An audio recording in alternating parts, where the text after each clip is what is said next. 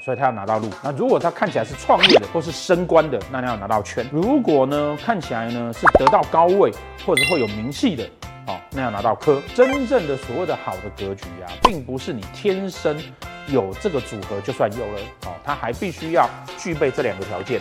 哦，星曜有没有拿到对的？有没有带到禄全科？你的运线有没有办法搭配得上来？所谓的格局，不管在哪边看到的，其实必须要拥有跟具备刚刚我讲那些条件。如果没有，那不过就是一个哦，这个人是个胖子，跟哦，这个人呢是日本人，就是这样子的分类而已。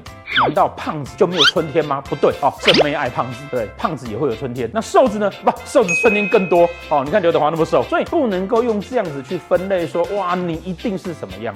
以上呢，好，大家要记得不要在学习的过程中间被格局所限制，就像我们的人生不该被格局所限制一样。